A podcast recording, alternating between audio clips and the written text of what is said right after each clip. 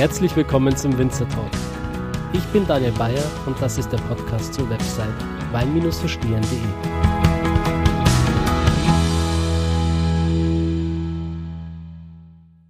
Ich bin jetzt gerade äh, ungefähr 10 Kilometer weitergefahren ähm, von der Hart, Oliver Zeter zu Christian Nett.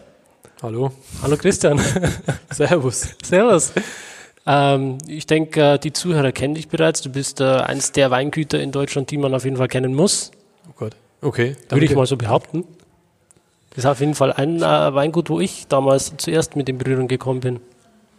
Ich widerspreche mal nicht. ähm, freut mich immer, wenn wir neue Leute zum Wein oder fürs Thema Wein begeistern können und zum Wein bringen. Und äh, schön, dass ihr da seid, schön, dass du da bist. Und äh, ja, bei perfektem Wetter, ähm, heute mal ein schöner Wintertag und äh, wir sitzen drin, es ist schön warm, bisschen Blauer kalten Himmel. Wein, Blauer Himmel, keine einzige Wolke ähm, am Himmel. wie gemalt. Und ihr seid momentan am Schneiden, oder? Rebschnitt? Ja, Rebschnitt ist äh, ja, seit Januar jetzt voll im Gange und ähm, muss man ja gucken, dass man fertig wird irgendwann. Äh, es wird ja auch im, meistens wieder schnell warm, so wie letztes Jahr, ohne Frühling direkt in den Sommer und dann wächst's und da muss man fertig sein. Ähm, das andere Team oder der Rest vom Team ist im Keller. Ähm, bereiten wir den neuen Jahrgang vor, jetzt wird küvettiert, äh, haben alles von der Hefe genommen oder das meiste von der Hefe genommen und dann geht's da Richtung Abfüllung. Äh, in der ersten Märzwoche wird dann gefüllt und äh, ja, das läuft jetzt eigentlich alles die nächsten vier, sechs, acht Wochen. Ja. Hm. Wann habt ihr mit dem Rebschnitt angefangen? Praktisch am 2. Januar. Also Okay. im, im alten Jahr fangen wir eigentlich nie an. Da ist immer noch so Weihnachtsgeschäft, Weihnachtsfeiertage. Das sind auch die Tage, wo man selbst mal ein bisschen ähm, runterkommt, ein bisschen, ein bisschen abschaltet. Und äh, dann, je nachdem, wie es mit den Wochenenden so fällt, geht's dann immer Anfang Januar los. Da kommt auch das ganze Team wieder zusammen, also von unseren Mitarbeitern, die Saisonkräfte und alle. Und dann geht's Vollgas ans Schneiden und äh, jetzt mache ich jeden Tag draus. Ähm, meistens samstags inklusive. Und äh, ja, guckt mal einfach, dass man es rechtzeitig fertig hat. Wie viele Hektar habt ihr da zum Schneiden? Wir haben selbst so 31 Hektar, 32 Hektar knapp. Ähm, und dann noch so ein paar ähm, Verträge, wo wir dann nicht die Arbeit im Weinberg selbst machen. Das findet dann einfach nur in unserem Auftrag statt. Aber 31 Hektar müssen wir, dürfen wir jetzt selbst schneiden. Das ist auf jeden Fall eine Menge Arbeit. Ja, das ist äh, mit die, oder mit die ähm, arbeitsintensivste Arbeit, ähm, die bei aller Mechanisierung halt immer noch voll von Hand gemacht wird und man, man muss vor jeden Stock ähm, treten, den angucken, beurteilen und sagen, okay, das schneide ich ab, das lasse ich dran und äh, da legt man dann direkt ja auch im Januar schon ähm, die Richtung und die Qualität fest, die man äh, neun Monate später dann irgendwann im September enden will. Das ist quasi der Grundstein. Ja, ist halt nicht so, dass du da jetzt 0815 da drüber gehst und hoppla die hopp, sondern wirklich da brauchst du für jeden Stock zwei, drei Sekunden Grips und gerade wenn es dann wieder neu losgeht, bis du dich eingegroovt hast, die erste Woche denkst du noch ein bisschen mehr. Nach zwei Wochen läuft es einfach so mit äh, einer halben Gehirnhälfte, aber ähm, ja, ist schon auch zeitintensiv, weil du hast da ähm, dreieinhalbtausend, viertausend Stücke auf dem Hektar. Jetzt sind wir schon mittendrin im Thema. Ähm, vielleicht stellst du dich trotzdem kurz vor für die Zuhörer, die dich vielleicht noch nicht kennen. Ja, wird es bestimmt mehr geben, wie die, die mich kennen. Also ich bin Christian Nett, ich bin Winzermeister ähm, hier in Neustadt-Duttweiler im Weingut Bergdoll 300. Wir sind Familienbetrieb, wie eben schon gesagt, so mit 31 Hektar, ein bisschen Zukauf noch. Ähm, ja, bewirtschaften alle Weinberge eigentlich hier im, im Umkreis um Duttweiler. Ähm, Familienbetrieb von meinem Opa mit über 80 bis zu meinen Kindern äh, mit sieben und zehn alle mit dabei, vier Generationen unter einem Dach, zehn Mitarbeiter, Festangestellte, ein paar Saisonarbeitskräfte und äh, ja, machen da so 400.000 Flaschen, ähm, drei Viertel Weißwein, ein Viertel Rotwein. Darf ich dich fragen, wie alt du bist? Ähm, ich bin 81 geboren, also im Mai ähm, werde ich jetzt 38. Ich bin Jahrgang 86, also sind wir gar nicht so weit auseinander. Nö, passt. Kannst du uns vielleicht, oder wolltest du gerade was sagen? Nö, ich, warte auf deine Frage. Okay. Ähm, kannst du uns vielleicht ein bisschen was zur Entstehung des Weinguts sagen? Ähm, ja, wie gesagt, ähm, Familienbetrieb. Ähm, im, äh, Im Jahr 1838 hat man auf eine grüne Wiese zwei Gewölbekeller und eine Scheune gebaut. Im Jahr 1900 dann davor das eigentliche Weingut. Ähm, wenn man noch einen Tick weiter zurückgeht, dann kommt man zum äh, Klostergut St. Lamprecht. Es gibt noch ein VDP-Weingut Bergdoll, ist bei ähm, auch hier in Duttweiler, ehemals auf der anderen Straßenseite, bevor wir jetzt ausgesiedelt sind.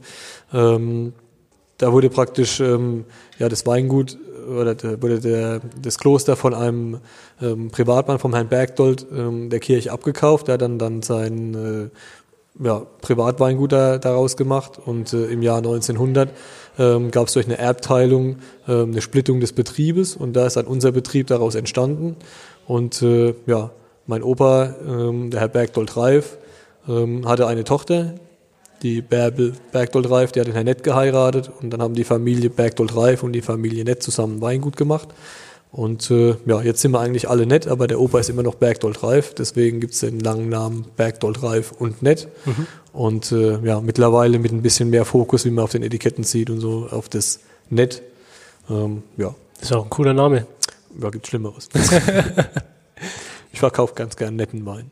Finde ich nett. Ja, Name ist Programm. auf jeden Fall. Ja, ähm, ihr wart damals auch ähm, eine der ersten Weingüter überhaupt, die mich unterstützt haben mit meinem Blog, als ich angefangen habe, mir ähm, eine Flasche zum Probieren geschickt habt. Das war, glaube ich, liebe Hoffnung. Dann wolltest du mal den neuen Jahrgang probieren? Sehr gerne. Dann fangen wir mal direkt mal an. Ist schon der ganz neue Jahrgang, ist schon 2018er, ähm, den wir Mitte Dezember gefüllt haben. Hm. Ist so eine Zwischenabfüllung. Dankeschön. Bevor ähm, Mitte März der offiziell neue Jahrgang kommt. Der 17er war jetzt doch schneller ausgetrunken als gedacht. Und ähm, wenn es da nichts mehr gibt, manche verstehen es, manche verstehen es nicht. Bei Glaube, Liebe, Hoffnung verstehen es eher weniger. Ähm, die Leute, dass es mal auch ausgetrunken sein kann und die, der Zeitraum ähm, darf auch nicht zu lange sein manchmal. Und äh, da haben wir jetzt äh, ja, eine Zwischenabfüllung gemacht, ist immer noch äh, Riesling, Muscatella, Scheurebe, so wie es immer war. Ähm, allerdings ist es jetzt, wie gesagt, bei so einer Zwischenabfüllung ähm, auch immer so, dass man die halt jetzt trinken sollte und äh, nicht, weil der Wein jetzt irgendwie schlecht wird, aber die, ähm, die Gefahr, dass da noch Weinstein entsteht und so, was jetzt ganz normal bei mir im Fass und im Tank äh, stattfindet, und dieser gibt's viel Weinstein, äh, wird später auch auf der Flasche stattfinden. Mhm. Und äh, dann sollte der einfach halt bis März, April getrunken sein, dann gibt's den offiziellen neuen Jahrgang äh, vom, vom Glaube, Liebe, Hoffnung. Und den kann man dann auch drei, vier, fünf, sechs, sieben Jahre liegen lassen, ist kein Problem. Die Zwischenfüllungen, die halt praktisch vor vier Wochen, vor sechs Wochen dann noch am Stock waren und dann sechs Wochen später gefüllt werden, die sind noch nicht ganz so ausbalanciert. Warum geht es dieses Jahr besonders viel Weinstein? Ähm, weil die Weinsäure hoch ist. Also ein reifes Jahr hat dann immer eine hohe Weinsäure. Im Wein ist Weinsäure und Äpfelsäure. Und ähm, wenn du eine hohe Weinsäure hast, ähm, der Weinstein, der ausfällt, ist Ka ähm, ja, Kaliumtatrat, also Weinsäure, die mit Kalium reagiert und dann ausfällt. Mhm. Und äh, wenn du viel Weinstein hast, kann viel mit Kalium reagieren, dann kann viel ausfallen. ist eigentlich ein bisschen doof. Im ähm, in einem Jahr, wo du viel Säure hast und gerne hättest, dass viel ausfällt, fällt wenig aus. In einem Jahr, wo du eh schon wenig Säure hast und dann äh, fällt auch nochmal viel aus. Aber probieren wir mal. Gerne. Zum Wohl. Zum Wohl. Schöne exotische Früchte in der Nase und auch im Gaumen. Schön saftig, trinkanimierend. Ja gut. Ich finde es gut, die Weine besprichst du, das ist perfekt. Muss ich nicht viel sagen. Äh, macht auch gleich, äh, macht es gleich viel authentischer, wenn, wenn du den Wein lobst, wie ich. Ähm, ja, ist wie gesagt, ist ähm, ein Riesling mit Scheurebe und äh, Muscatella, aber immer noch so, dass auf dem, auf dem Rückenetikett Riesling stehen kann und steht. Ähm, aber man betont halt ein bisschen, bisschen mehr diese, ja, diese Reife, die Pfirsichnote und für alle, die ähm, halt bei Riesling immer dann gleich so das Schubladendenken anfangen, da, oh, Riesling haben jetzt so viel Säure, mag ich nicht. Oder ist vielleicht so süß oder, ja. Ähm, deswegen Glaube, Liebe, Hoffnung vorne auf dem Etikett. Kannst du mal hier, genau. Ähm, auch vorne kein Wort von Riesling, einfach äh, um, die, äh, um die Leute ein bisschen mit dem Etikett zu bekommen, dass sie mal probieren und dann, wenn man sagt, ja, ist ja nett, schmeckt gut, und dann kann man sagen, guck mal, es ist ein Riesling, ich habe noch drei andere. Hat sehr gut funktioniert, haben wir ähm, 2014 zum ersten Mal gemacht. Ja, 2014 zum ersten Mal gemacht. Ähm, ist mittlerweile, oder war auch ziemlich schnell, ähm, so Platz zwei der Verkaufscharts äh, bei uns. Und äh, ja, gerade mit dem Hintergrund halt, dass man nicht offensiv sagt, dass es Riesling ist, hat es auch echt ein paar Türen für unsere andere Rieslinge geöffnet und hat eigentlich genau ähm, den Zweck erfüllt, den er, den er haben soll. Mhm. Und äh, der Entwurf des, des Labels ist, glaube ich, aus einem Tattoo-Studio, oder? Ja, genau. Also Glaube, Liebe, Hoffnung ist so dieses, äh, ja, dieses Seemanns-Tattoo. Ähm, und wir haben dann eine Tattoo-Künstlerin ähm, dafür gewinnen können, die das einfach gezeichnet hat und ähm, uns dann auch die Bildrechte und sowas äh, überlassen hat, weil es ja nicht einer ist, der sich das einmal auf den Arm stechen lässt und dann wieder geht, sondern da werden schon ein paar Etiketten und ein paar Flyer und so damit äh, gedruckt. Und äh, ja, dann haben wir das, äh, ja, das Label von ihr gemacht bekommen ähm, und äh, haben seitdem die, die Etiketten in der äh, Variante. Mhm. Hat die noch andere Etiketten von euch entworfen oder nur ähm, das? Nur das. Nur also das. es gibt nur ein Tattoo-Etikett bei uns. Wir haben jetzt keine äh, Tattoo-Serie oder so, wo man da so mehr hat. Aber wenn man, ich, hab, ich bin jetzt selbst nicht tätowiert, aber falls ich mir mal ein Tattoo stechen lassen würde, was wahrscheinlich nicht vorkommt, würde ich das nur von der Steffi machen lassen. Okay. ich muss ja hier leider Auto fahren. Deshalb werde ja. ich den Rest jetzt mal ja, auf jeden Fall. wegschütten. Ähm, ausgießen und äh, Wasser trinken und immer wichtig, dass man da nicht, dass man fachlich verkostet und sich da nicht einfach nur einen reinhaut. Da muss man aufpassen, ja. Ja, das ist ein, ist ein großes Thema. Also gerade auch bei uns in Duttweiler, äh, wir sind jetzt ja nicht so zentral gelegen, also Duttweiler ist ein 900 oder 1000 Einwohnerdorf mit zwei Umgehungsstraßen und einer Buslinie, wo alle Stunde ein Bus kommt im, äh, am Werktag und sonntags halt vielleicht auch nur fünf im ganzen Tag. Ähm, da musst du immer fahren. Also wenn du irgendwo hin willst, wenn du mal 16 bist, dann bist du froh, dass du irgendwie ein Moped hast und ein paar Meter weiterkommst. Ähm, und da ist immer der verantwortungsbewusste Umgang mit Wein ein großes Thema. Und ähm, auch, äh, ja, als ich vor, wo, ist ja schon 20, äh, 22 Jahre her, äh, mal die Weinbauschule besucht habe, ähm, da war auch der erste, die erste Ansprache vom stellvertretenden Schulleiter, ähm, dass Winzer nicht die Vorsäufer auf dem nächsten Weinfest sein sollten, sondern ähm, man äh, auch mal einen Wein ausspucken kann, wenn man ihn probiert hat und nicht jedes Glas austrinken sollte, da man sonst in dem Beruf vielleicht auch nicht allzu alt wird. Mhm. Und da ist schon was Wahres dran. Also mhm. immer smarter Umgang. Als du deine Weinausbildung damals gemacht hast, hast du da auch auf anderen äh, Betrieben Praktika gemacht oder warst du auch im Ausland? Ja, also die, ähm, die Ausbildung ist ja so eine die klassische ähm, Ausbildung mit äh, Blockunterricht und Betrieb, also Berufsschule und Betrieb. Und äh, dann wählt man praktisch für ähm, jedes Ausbildungsjahr einen anderen Lehrbetrieb, guckt sich das dann ein Jahr da an ähm, und wechselt dann nach dem ersten Lehrjahr den Betrieb, nach dem zweiten Lehrjahr. So ist es normalerweise, oder wird es oft gemacht, um halt einfach auch möglichst viel zu sehen. Man kann dann mal in Riesling-Weingut, in Rotweingut oder wo auch immer äh, hingehen. Ähm, wenn man natürlich halt mit 16 eine Ausbildung anfängt, dann ist man sagen wir mal, auf die ähm, Region ein bisschen beschränkt, da wo man mit dem Moped so hinkommt, irgendwie 15 Kilometer Umkreis. Wenn man das Ganze ein bisschen später macht, irgendwie 18, 19, 20 ist, dann kann man natürlich auch sagen, okay, ähm, ich gehe in eine ganz andere Weinbauregion oder ich nehme einfach mal ein paar Meter mehr in Kauf, aber mit 16 ist man schon froh, wenn man äh, ja, bei minus 10 Grad auf dem Moped hier überall hinkommt äh, und es nicht ganz so weit ist. Und dann war ich ähm, im ersten Jahr bei August Ziegler in Maikammer, im zweiten Jahr bei Dr. Deinhardt, was jetzt von Winning ist, und im dritten Jahr bei Müller-Kat war. Alles hier im ja, 10, 12 Kilometer Umkreis. Und äh, habe dann da auch über die ähm, Weinbauschule, dann ähm, waren wir zweimal in Frankreich im Austausch und äh, das war es eigentlich. Und dann bin ich relativ schnell zu Hause eingestiegen. Ähm, 2000 war schon dann praktisch äh, Abschlussprüfung vom Winzer.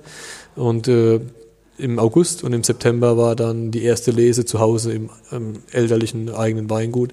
Und äh, ja, meine Eltern haben sich äh, scheiden lassen im Jahr 2000 und dann ging es darum, dass, äh, ähm, ja, wenn es weitergehen soll, halt auch meine Arbeitskraft dann äh, gebraucht wird. Und dann konnte ich nicht sagen, ja, ich gehe jetzt nochmal drei Jahre um die Welt und gucke mir mal äh, noch alles an und dann komme ich wieder zurück, sondern äh, das war dann zu Hause Learning by Doing. Gab es dann Dinge im elterlichen Betrieb, wo du gesagt hast, ähm, die will ich jetzt anders machen? Dinge, die Klar. du da gelernt hast, auch in deiner Ausbildung? Klar, also man, man kommt dann heim und äh, ähm, im August, September war ja vorher natürlich auch immer daheim, hat geguckt, wie sie es so machen. Und die haben es ja vorher auch nicht schlecht gemacht. Die haben auch schon ein paar Flaschen Wein verkauft. Und dann äh, gibt man so ein bisschen seinen, äh, seinen Kommentar, sagt, das könnte man aber so und so machen. Dann werden im ersten Jahr ähm, ähm, ein paar Dinge verändert und äh, dann sehen auch die ähm, ja, die Mitstreiter, die schon ein bisschen länger da sind, ja, da ist er ganz engagiert, der Junge, und äh, hat auch ein paar gute Ideen und dann kommt das eine immer zum anderen. Ich bin da jetzt nicht irgendwie äh, mit der Kettensäge durch den Betrieb gerannt und gesagt, wir machen jetzt alles ganz anders, sondern immer halt so, wie es im Familienbetrieb ist. Ähm, man hat neue Ideen, man diskutiert es, man probiert es aus. Mein Vater hat Gott sei Dank immer gesagt, wir probieren alles aus. ja, und dann sehen wir, ob es was wird oder nicht. Und dann hat man in einem Jahr halt vielleicht mal fünf Reihen gemacht, und im anderen Jahr dann zehn und dann ähm, im, ja, komplett umgestellt ähm, im Anbau und ähm, genauso im Keller auch. Als ich in Betrieb kam, ähm, so der Ende der 90er, Anfang der 2000er ging es dann so um gekühlte Vergärung, Temperatursteuerung beim Gären und ähm, da ist man irgendwie mit äh, 150 Mark in den Baumarkt, da gab es noch Marke, in den Baumarkt gefahren, hat sich Gardena-Schlauch gekauft und hat da ein paar Löcher reingemacht und hat dann Gardena-Schlauch auf Edelstahltanks gelegt, mit Brunnenwasser überrieselt und hatte damit seine Temperatursteuerung. Und ähm, fünf Jahre später hat man halt dann in eine, ähm, wirklich in eine, in eine Kühlmaschine und in installierte Kühlplatten äh, mit äh, automatischem Magnetventil, Temperatursteuerungsdingsbums investiert. Das waren da ja auch ein paar, äh, dann waren es Euros, ein paar mehr Euros. Ähm, da, da kannst du nicht heimkommen und sagen, Vater, gib mir mal irgendwie 200.000 Mark, ich muss mal schnell was anderes machen. Und äh, so hat sich das eine halt ins andere entwickelt. Ja. Mhm. Und ja. wir haben im Prinzip, ähm, war seit dem Jahr 2000 bis jetzt vorletztes Jahr eigentlich kein Jahr wie das andere. Da war jedes Jahr ist irgendwas Neues dazugekommen, war irgendwas anders ähm, noch eine Presse dazu oder ähm, gut, die Hektar hatten wir schon immer mehr oder weniger. Wir hatten immer schon ähm, 26, 27 Hektar, als ich in Betrieb kam, haben aber damals nicht alles über die Flasche verkauft. Ähm, da haben wir jedes Jahr ein paar mehr Flaschen verkauft, dann hast du mehr Flaschen, brauchst du wieder mehr Lagerkapazität für Flaschenlager, brauchst du wieder mehr Tage zum Abfüllen, brauchst du mehr Helfer zum Abfüllen, zum Etikettieren im Vertrieb. Ähm, ja, und so hat sich es jedes Jahr weiterentwickelt, bis wir dann ähm, irgendwann mal den Entschluss gefasst haben, eine den Betrieb auszusiedeln, also aus der Hauptstraße in Duttweiler, aus der Dudostraße, einfach 22 Hausnummern oben an den Ort direkt ans Ortsschild verlagert und dann äh, ja, sind wir jetzt seit September 2017 hier im, im Neubau und äh, haben den Platz, den wir eigentlich schon Jahre davor auch gebraucht hätten, wo wir uns immer mit äh, gemieteten Hallen und noch einen Keller gemietet und noch ein paar Palettenplätze bei der DHL gemietet, irgendwie von einem Jahr ins andere gehangelt haben. Und äh, jetzt ist es so, dass wir sagen können, ja, jetzt läuft so, wie es letztes Jahr war und äh, der Platz reicht auch und äh, jetzt kann es mal wieder ähm, normaler weitergehen. Mhm. Ja, ähm, ist eine wunderschöne Vinothek hier und das äh, ganze Gebäude ist wahnsinnig beeindruckend. Ähm, Gibt es auch Events? Ja, ähm, es gibt ein paar Events, aber es ist nicht so, dass wir das jetzt als Event-Location ähm, vermieten oder da jetzt jede Woche drei Partys abfeiern. Ähm, wir machen natürlich unsere Jahresverkostung ähm, im Mai ähm, wird integriert mit, ähm, mit einem Konzert, wo wir hier in der Halle dann ein Live-Konzert haben. Ähm, dann gibt's noch mal die Rotweinverkostung äh, am äh, Jahresende, so Ende Oktober, Anfang November. Das ist dann ein bisschen kleiner. Da kommt aber auch wieder ein, ähm, ein paar Aussteller, die hier ein paar Sachen präsentieren. Künstler, äh, Goldschmied, äh, Imker, ein paar Leute schon da gehabt. Und äh, unterm Jahr gibt's äh, das Netfeed, heißt es. Da haben wir ein einen Koch, einen, meistens einen Sternekoch da, der für einen, ähm, 20, 25 Leute, je nachdem wie viel er sich so ähm, in unserer Kombüse dazu traut, ähm, ein Menü kocht, sein, sein Sternemenü kocht und wir das vorher praktisch dann exklusiv verkaufen und man dann einen schönen Abend haben kann, aber das ist wie gesagt viermal im Jahr, ist keine reguläre Gastro. Und dann natürlich die anderen Events, die wir draußen machen. Also wie gesagt, Duttweiler ist jetzt nicht so ähm, der Touristenmagnet. Wir müssen immer, dürfen immer raus mit unseren Weinen, viele Hausmessen, Weinmessen, ähm, Wein and Dines, Veranstaltungen in ganz Deutschland, wo wir da unterwegs sind, wo man uns, mich und unsere Weine treffen kann. Mhm. Genau, und ihr seid auch gut auf Social Media vertreten, man kann das da auch mitverfolgen. Genau, da sieht man auch dann die Events und die ganzen Vorankündigungen und so, genau. Genau. Äh, like us on Facebook und follow us on Instagram und was weiß ich. Was man heute alles haben muss. Genau, auf Instagram seid ihr Netwines, oder? Ja, genau, Netwines und äh, ja, Backdoll 3 von Net, äh, der Weingut Backdoll 3 von Net GmbH und KKG auf äh, Facebook. Genau. Wir probieren den nächsten Wein. Sehr gerne. Pinot X ist unser meistverkaufter Wein im Weingut, noch knapp vor äh, Glaube, Liebe, Hoffnung. Ähm, das ist eine Cuvée auch aus äh, Weißburgunder, Auxerrois und Chardonnay. Ähm, als wir die, als wir die Labels oder als wir das ganze, ähm, das ganze Brand und das ganze Auftreten ähm, geändert haben von dem klassischen Bergdoll 3 von Net mit äh, Gold geprägt und äh, Kohlezeichnung vom Haus, weiß ich, die Nostalgie-Etiketten haben, kennt man vielleicht noch, haben wir noch ein paar Weine in, den, in der Ausstattung. Ähm, haben wir 2000 äh, mit 2006er Rotwein und 2007er Weißweinjahrgang das Etikett auf das Net-Logo geändert. Und da haben wir auch dann in dem ersten Jahr gleich den Pinot X rausgebracht. Ähm, Gerade wie gesagt in der Cuvée mit Weißburgunder Auxerrois Chardonnay. Und äh, der ist dann auch ziemlich schnell auf Platz 1 der Verkaufscharts gegangen. Ähm, das ist jetzt noch 17er Jahrgang. Oder was heißt noch? Ich meine, kann man auf jeden Fall äh, ja noch lange trinken und lange verkaufen. Ähm, auch wenn alle dieses Jahr ziemlich schnell auf äh, den neuen Jahrgang gehen. Und Kommt dieses O und dieses X aus dem amerikanischen Hugs and Kisses? Nö, aber was ist das? Ähm, das ist also dieses O und dieses X ist ja. so die Abkürzung in Amerika für Umarmungen und Küsse quasi. Äh, wenn du das in einer SMS schreibst. Sehr gut, das merke ich mir direkt mal. Ah, Hugs and Kisses, sehr gut. Da gleich mal äh, was einfallen lassen. Nee, also der Wein hieß mal Pinot X für Pinot Blanc mit Auxerrois, wirklich mit Pinot auf dem Etikett. Aber ähm, direkt nach eineinhalb Jahren ähm, kam die Weinkontrolle und hat gemeint, dass ich Pinot nicht auf äh, Weinetiketten schreiben darf. Das dürfte man nur auf Sekt schreiben. Ähm, und ähm, da muss ich die Etiketten ändern. Ähm, die Fotos auf der Homepage retuschieren, die Preislisten wegschmeißen, meine Kunden anschreiben und sagen, dass sie bitte auch bei ihren Kunden gucken sollen, dass es alles von Pinot auf Pinot X umbenannt wird. Und ähm, die ja, diese Idee mit dem Pin OX, die kam mir eigentlich, äh, als der Weinkontrolleur dann weg war und ich am nächsten Morgen mein äh, Handy anmachen musste, so ein altes Nokia-Handy, wo man eine PIN-Nummer eingeben sollte. Ja, PIN, PIN, PIN OX, ja. Dann hat der ähm, Grafiker schnell was gemacht, äh, was gezeichnet. Ähm, und äh, das habe ich dann dahin geschickt an die Weinkontrolle und die hat gesagt, ja, das so ist okay. Und äh, seitdem heißt der Wein dann Pinot X oder die meisten bestellen mittlerweile Pinox. Aber Hugs and Kisses, das äh, merke ich mir direkt mal. Das, äh, das bauen wir aus. Habe ich dich inspiriert? Ja, auf jeden Fall. Hat sich schon rentiert. Ja. Den Wein beschreibst du wieder, ne? Zum Wohl. Zum Wohl. Der, der Wein, ähm, man hat also von der Frucht her, finde ich, auch wieder so Pfirsich, Aprikose. Und äh, am Mund, finde ich, ist er ein bisschen milder. Und äh, hat aber trotzdem eine schöne äh, mineralische Komponente mit drin. Ja, sind wir so ein bisschen ähm, die weißen Früchte auch, so weißer Pfirsich und so. Ähm, ist halt optimal, wenn man Weißburgunder mit Oxawa kombinieren kann. Oxawa ist eigentlich ähm, in Winzerkreisen in Anführungsstrichen Turbo-Weißburgunder. Ähm, wurde früher auch einfach in ähm, Weißburgunder-Anlagen untergepflanzt. Ähm, man würde auch, wenn man im Sommer durch die Anlagen geht, eigentlich keinen Unterschied oder kaum Unterschied sehen zwischen Weißburgunder und Oxawa und auch nicht zu Chardonnay. Ähm, der Unterschied ist, dass Oxawa ein bisschen gezackteres Blatt hat und äh, das Chardonnay mit einer Blattader aufhört und der Weißburgunder mit so einem Blattfortsatz. Müssen wir schon ganz genau gucken, das sind beliebte Fragen bei Winzerabschlussprüfungen, dass man da Rebsorten erkennen äh, können muss. Ähm, und richtig sieht man es eigentlich erst, wenn dann die, die Trauben reif werden. Im September ist der Oxawa halt schneller goldgelb. Ähm, der Weißburgunder ist ein bisschen länger grüner, ein bisschen länger frischere Aromen. Oxawa, wenn der zu reif wird, geht er manchmal auch in so eine ähm, so eine schnapsige Erdbeerbohle in so eine überreife äh, Note rein. Ähm, was halt schön ist, wenn man es mit ein paar Prozent kombinieren kann. Das ist aber halt beim Pinot X anders, als es vorhin beim Glaube, Liebe, Hoffnung war, wo ich gesagt habe, das ist immer noch so, dass man Riesling aufs Etikett schreiben kann. Ähm, das, was auf dem Etikett steht, muss zu mindestens 85 Prozent auch genauso da drin sein. Also wenn da 2018 Riesling steht, ähm, dann muss es 2018er Riesling zumindest 85 Prozent sein. Der Rest kann was anderes sein. Mhm.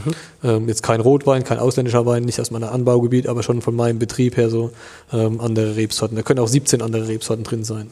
Ähm, beim Pinot X ist es so, dass wir halt über diese 15 Prozent gehen, ähm, dass wir nicht also dass wir nicht 85 äh, Prozent Weißburgunder oder so drin haben, sondern 50-50 manchmal, 60-40 umgekehrt.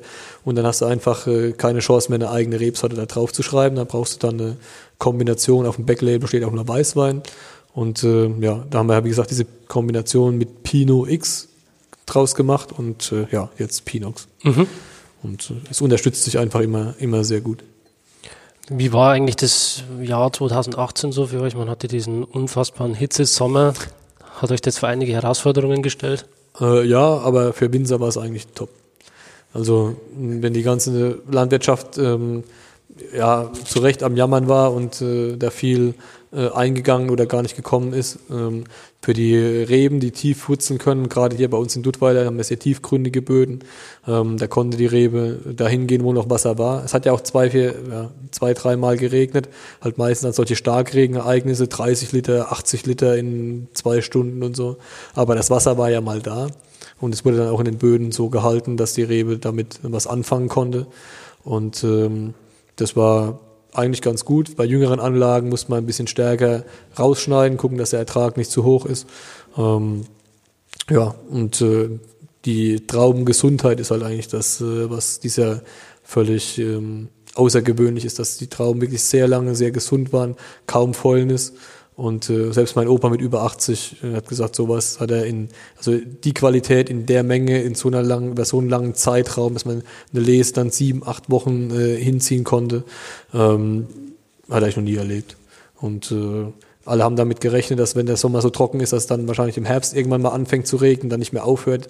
Dann hast du 99 Prozent perfektes Jahr, aber halt drei Wochen während der Lese nur Regen und dann äh, ist es hinterher auch doof und äh, so war es zumindest, ähm, ja, nicht zumindest so war es einfach ja, relativ perfekt. Jeder damit äh, äh, hat darauf spekuliert, dass es vielleicht doch irgendwie nochmal in die Hose geht und keiner weiß ja, was passiert, wenn, weil sowas hat noch keiner erlebt, aber das, was jetzt im Keller ist.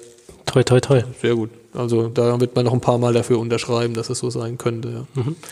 Und auch ja, wenn, wenn Donald Trump sagt, dass es keinen Klimawandel gibt, man muss nur Winzer fragen, die wissen alle, dass es einen Klimawandel gibt. Und ähm, wir haben Ende August angefangen zu lesen, das so früh wie nie, auch noch früher wie letztes Jahr. Und äh, haben dann trotzdem bis äh, 15. Oktober, also sieben Wochen gelesen.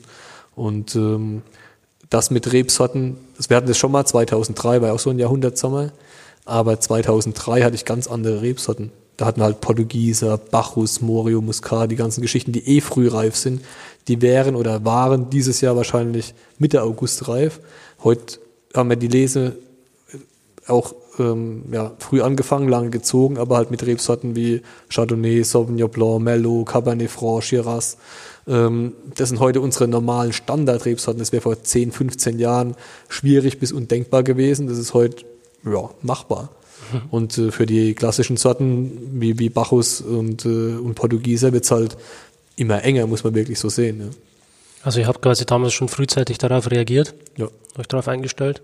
Ja, es ist heute ja genauso. Wenn ich, wenn ich heute einen Weinberg pflanze, überlege ich mir ja, dass es, dass, dass ja eine Generation damit arbeitet. Ich profitiere heute von den Anlagen, probieren wir jetzt als nächstes gleich, ähm, die mein Opa 63 gepflanzt hat, ein Weißburgunder, ein Grauburgunder. Ähm, mit äh, vorausschauendem Weitblick. Und äh, wenn ich heute einen Weinberg anlege, ist ja auch so, dass es, äh, ja, nach drei Jahren gibt es den ersten Ertrag. Ähm, nach zehn Jahren wird es dann so ein bisschen interessanter. Noch schöner wird es halt nach 20, 25 Jahren. Was heißt schöner? Einfacher für den Winzer, weil die, die Balance im Stock halt eine ganz, äh, eine ganz andere ist. Du hast einfach dann Wurzel, Stammdicke, ähm, Ertrag oben. Das passt einfach besser zusammen wie beim jungen Stock, der einfach die Wurzel das Wurzelwerk noch gar nicht haben kann. Und da muss halt noch ein bisschen mehr ähm, regulieren dann beim jungen Stock. Und äh, deswegen, wenn ich heute was pflanze, hoffe ich, dass ich einfach heute weiß, was in zehn Jahren Trend ist und äh, in 20, 25, 30 Jahren immer noch, äh, noch da ist. Ja. Mhm. Und äh, was wir heute ähm, was wir heute roden, das ist meistens Flurbereinigung, wo halt einfach vor, ähm, vorgegeben ist, dass der Abschnitt dieses Jahr dran ist und dann musst du da roden, ob du jetzt willst oder nicht. Das ist einfach ein gemeinschaftlicher Beschluss. Flurbereinigung ist natürlich auch gut, neue Wege, alles mal äh, aus 17 Parzellen drei gemacht und so, das ähm, passt auch. Man weiß, dass man da roden muss, aber wir roden eigentlich kaum noch Parzellen einfach so, weil wir denken, ja, der muss jetzt mal raus. Ähm, das war früher ein Thema ähm, der Mechanisierung einfach. Ähm, ein Pferd hat einen Meter gebraucht zwischen den Reihen, die ersten Traktoren 1,50 Meter. Und was heute keine zwei Meter zwischen den einzelnen Rebzeilen hat, ist einfach schmal. Und Gott sei Dank hat mein Opa da auch äh, frühzeitig schon mal Weinberge auf 1,80 Meter angelegt in den 60er Jahren, ähm, die heute nicht breit sind, aber immer noch so, dass wir sie bewirtschaften können. Und wir dann da das Glück haben, halt wirklich auch alte ähm, Reben und alte, ähm, auch altes Genmaterial klingt jetzt doof, ist aber so, halt bevor es in den, äh, in den 70er, 80er Jahren um Selektion ging, dass ein Stock möglichst viele Trauben hat, möglichst viele Kilos hat, ähm, sind es noch sehr ursprüngliche Arten von Weißburgunder oder auch von Grauburgunder. Und äh, ja, die vermehren wir für uns weiter, dass wir die halt äh, nicht verlieren und dass wir genau diese Art ähm, von, äh, von der Rebsorte ähm, für uns haben können. Mhm. Weil eben in diesem Gencode alles drin ist, was die Pflanze braucht. Ja, also das ist, ähm, wenn wir jetzt den, den, äh, den Grauburgunder hier probieren, den Hansen, ähm, das ist ähm, eine Parzelle, ist hier einfach über den Berg, wenn wir jetzt die Vinothek rausgucken, äh, nicht der Hang, wo jetzt die Bäume stehen, sondern der nächste. Und ähm, das ist eine alte, oder war eine alte Anlage Grauburgunder, die mein Opa da gepflanzt hat, wie gesagt 63. Und ähm, wenn man da durch die Anlage ging, oder ja, ich sag jetzt ging, ähm, dann sieht man, dass an einem Stock halt Weißburgunder und Grauburgunder Beeren am gleichen Stock sind. Der, also Spätburgunder ist so die Ausgangstraube wahrscheinlich. Grauburgunder ist dann äh, eine Mutation aus dem Spätburgunder und Weißburgunder wieder eine Mutation aus dem Grauburgunder. Und äh, wenn man durch die Anlage geht, äh, gerade wenn die Trauben dann reif sind, sieht man einfach, okay, das sind ja weiße und solche roséfarbenen Beeren am, ähm, am Stock oder an, an den Trauben dran. Und dann weiß man, dass dieser Zufall halt auch relativ nah ist. Aber sowas wurde halt auch alles aussortiert, ähm, weil einfach der Stock nicht mehr weiter vermehrt wurde, der das gezeigt hat. Und wenn ich heute eine Grauburgunder Anlage pflanze, dann sehe ich diese Mutation vielleicht einmal in dem ganzen Weinberg. Und wenn ich äh, durch die alte Anlage gehe oder durch die Reben aus der alten Anlage, dann sehe ich das vielleicht an jedem fünften Stock. Und äh, das wollte ich halt bewahren. Und äh, da haben wir weil wir gewusst haben, da kommt Flurbereinigung hin, genau aus der alten Anlage neue Reben gemacht, mit dem Wissen, okay, in zwei Jahren brauche ich die, um die wieder genau an den gleichen Standort zu stellen. Ich habe mich auch genau wieder dahin legen lassen, wo der alte Weinberg war. Ähm, lieber eine Parzelle mehr und ein bisschen kleiner, aber genau wieder an den Standort und äh, haben da wieder die gleichen, ähm, die gleichen Grauburgunder äh, Reben gepflanzt. Es ist halt kein alter Weinberg mehr, sondern relativ junger ähm, und äh, habe aber trotzdem diese, diese ähm, ja, Genmaterial, sage ich schon wieder, äh, dieses Genmaterial halt bewahrt. Beim Weißburgunder habe ich das Glück, dass es auf der anderen Seite der Straße ist. Da war keine Flurbereinigung, da stehen noch die original uralten Stöcke. Mhm. Und auch die ähm, haben wir wieder weiter ähm, vermehrt, praktisch selektioniert, die besten rausgeholt, direkt auf der Parzelle daneben gepflanzt, die schon wieder durchselektiert und halt wieder dann die, diese Merkmale, die da drin sind, die in den 70er, 80er Jahren keiner wollte, dass wir die heute halt wieder weiterziehen können. Kleine Trauben, kleine Beeren, große und kleine Beeren am gleichen Stock. Nicht nur Kilos und wie viel Öchsler hat er, sondern was schmeckt gut, was ist einfach ja, anders. Mhm. Also gerade bei den Spaß. kleinen Beeren, dass sich das Extrakt wahrscheinlich auch schön in der Beere dann konzentriert. Ja, und auch, dass du halt, dass du eine lockere Traubenstruktur hast. Wenn du nur große Beeren hast und du kriegst ein nasses Jahr, dann drücken sich alle Beeren gegenseitig, irgendwann platzen die auf, quetschen sich ab, dann hast du Fäulnis, dann kriegst du Essig, dann kommen die Fliegen und die, die Hornissen und so. Und wenn du große und kleine Beeren hast, dann ist die immer, hängen die immer schön in der Sonne, kann abtrocknen, wird von allen Seiten gleichmäßig reif, nicht, dass du oben gelb ist und unten noch am, äh, am Ansatz noch grün und so, und dann hast du dann so zwei Aromakomponenten äh, da in einem Trauben, ist alles nicht so, geht auch mal, aber für die Top-Geschichten ist dann schön, wenn du wenn du so andere Sachen noch haben kannst. Ja. Mhm. Und wie gesagt, wenn wir das nicht bewahrt hätten für uns, du kannst es heute nicht kaufen. Du kannst doch nicht sagen, gib mir mal so einen so einen Klon, so eine Selektion. Du kannst, keine Ahnung, ich sag mal 50 verschiedene Weißburgunder-Arten pflanzen, ähm, aber trotzdem wirst du keine zwei finden, die das auch zeigen. Ja, probieren wir mal, Probieren wir mal ja, genau. Zum Wohl. Zum Wohl. Du sagst was zum Wein? äh, war, der, war der im Holz? Ja, auf jeden Fall. Mhm. Also wenn man hier ähm, blickt durch die Binothek ins, ähm, ins äh, ich sage mal, Holzfasskeller, Holzfasslager, also Keller haben wir keinen, ist alles ebenerdig. Aber da, wo ein Fass steht, ist für einen Winzer immer ein Keller, egal in welchem Stockwerk. Und ähm, da haben wir ähm, 500 Liter Holzfässer und 225 Liter, also die klassischen Barrix. Und die 500 Liter sind dann die Tonneaus. Und ähm, die Weißweine bauen wir fast mittlerweile überwiegend in Tonneaus aus. Und äh, dann auch immer wieder neues Holz, gebrauchtes Holz, sehr viel gebrauchtes Holz, also länger gebrauchtes Holz, dass du fast keinen Einfluss mehr von dem Toast hast. Und ähm, das, der Most kommt aus einem Weinberg, geht auf eine Presse ähm, und wird dann in viele kleine Fässer verteilt. Und dann wird es hinterher, also so jetzt praktisch im Januar, ähm, ich hoffe, dass es nicht auch im Januar gezeigt wird, sonst muss ich es jetzt rausschneiden. Kommt, kommt dann im März ähm, raus. Okay, also dann so praktisch gestern, ähm, im, äh, wird es halt wieder probiert. Also im Dezember wird es schon wieder probiert. Die Sache ist eigentlich klar, wie es zusammenkommt, aber im Januar wird es dann festgelegt und heißt, okay, das was können wir ganz nehmen, das ist ein bisschen restsüß, das nicht. Oh, das ist halt ein bisschen arg viel Holz, das nehmen wir nur zu zwei Drittel. Und dann wird es wieder so zusammengebaut, dass es einen gescheiten Wein aus dem ursprünglichen Most gibt. Aber man kann nicht sagen, ja, das sind die fünf Fässer, die pumpe ich jetzt alle zusammen, rühre das einmal, wird super. Das kann auch mal sein, statistisch wird es auch mal so sein, aber meistens hast du immer noch mal was, wo du ähm, das eine oder andere Fass dann äh, rauslässt oder nicht in der ganzen äh, Menge mit reinnimmst. Und äh, dann findet es von Januar bis März nochmal ähm, entweder im großen Holzfass, so ein zweieinhalbtausend Liter, oder äh, auch im Stahltank, wenn es genug Holzeinfluss war, zusammen. Also liegt einfach vier, vier, sechs, acht Wochen zusammen und wird dann März, April abgefüllt. Und äh, die Avantgarde-Geschichten oder die Avantgarde-Weißweine kommen dann auch erst später in den Verkauf, später im Sinne von ja, vielleicht September, theoretisch auch August, aber ich weiß nicht, ob im August jetzt die Lust äh, für einen 13, 13,5 Volumenprozent Rotwein da allzu groß, äh, Weißwein da allzu groß ist. Ähm, deswegen ziehen wir das gerne auch mit ein bisschen Flaschenreife noch nach hinten. Und äh, ja, das ist jetzt ein Wein, der jetzt super Spaß macht, finde ich.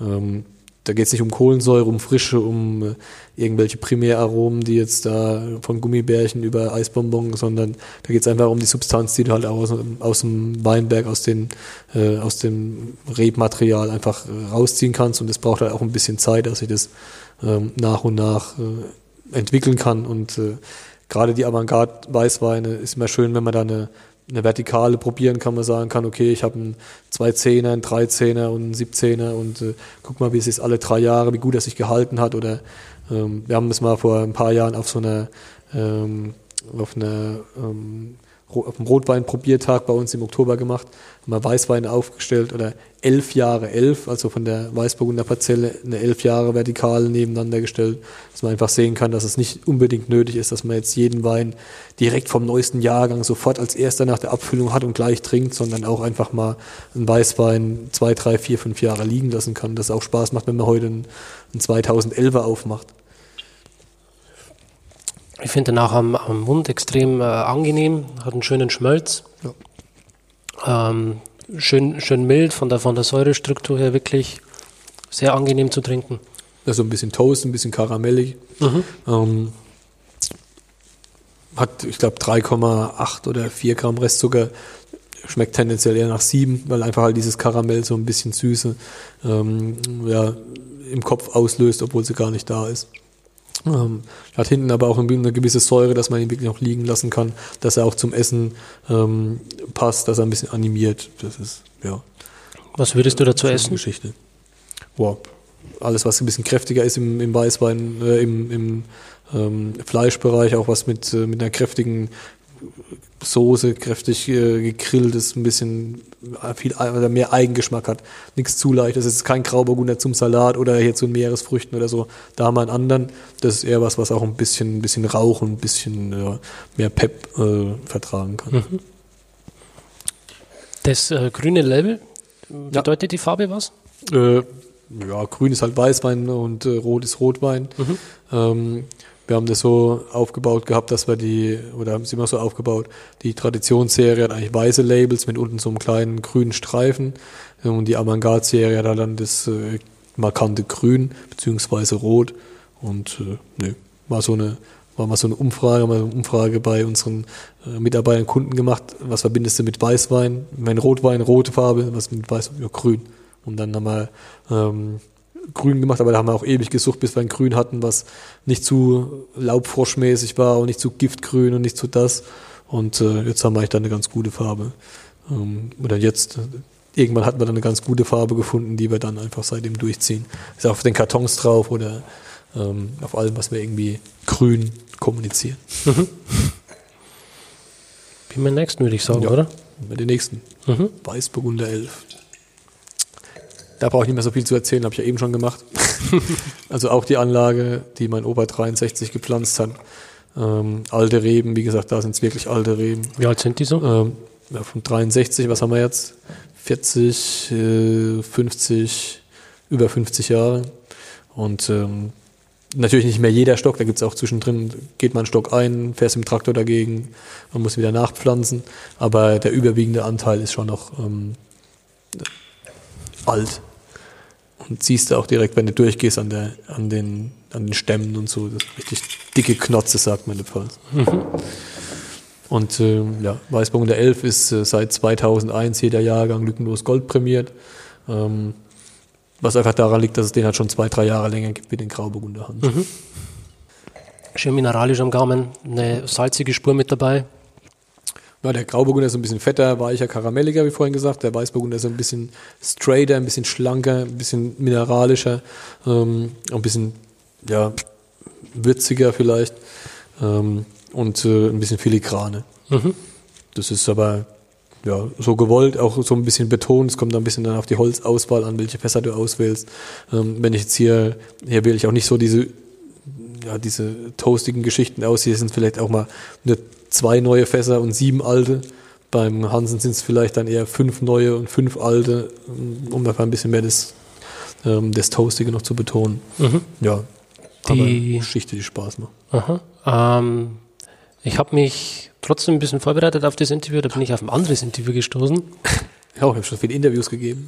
ja, und äh, da hast du dich damals über die Burgunder-Rebsorten auch äh, mit der äh, Frau unterhalten. Und ich habe da so ein bisschen rausgehört, dass du doch ein Faible hast für diese äh, Rebsorten, oder? Ja, Burgunder sind meine Lieblingsrebsorten. Ist zwar heute leicht zu sagen, weil jeder auf Burgunder steht, ähm, aber ähm, so Grauburgunder war immer so das Stiefkind, als es noch Ruhländer hieß und äh, keiner wirklich Bock hatte so auf Grauburgunder und äh, also sagen wir mal, das war so 2000, 2001 und so, ähm, war Grauburgunder eher ja nicht so der der die Trendrebsorte und das was wo man sich gerne viel damit beschäftigt hat.